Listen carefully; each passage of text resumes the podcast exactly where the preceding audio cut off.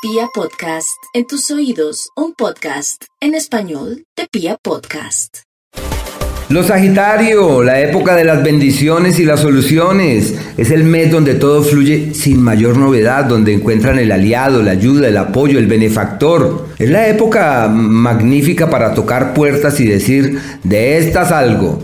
Eh, yo sé que nos irá mejor, yo sé que saldremos adelante de todo lo que hoy nos intranquiliza y así va a ser, así va a ser. Época de amores ocultos, de sentimientos secretos.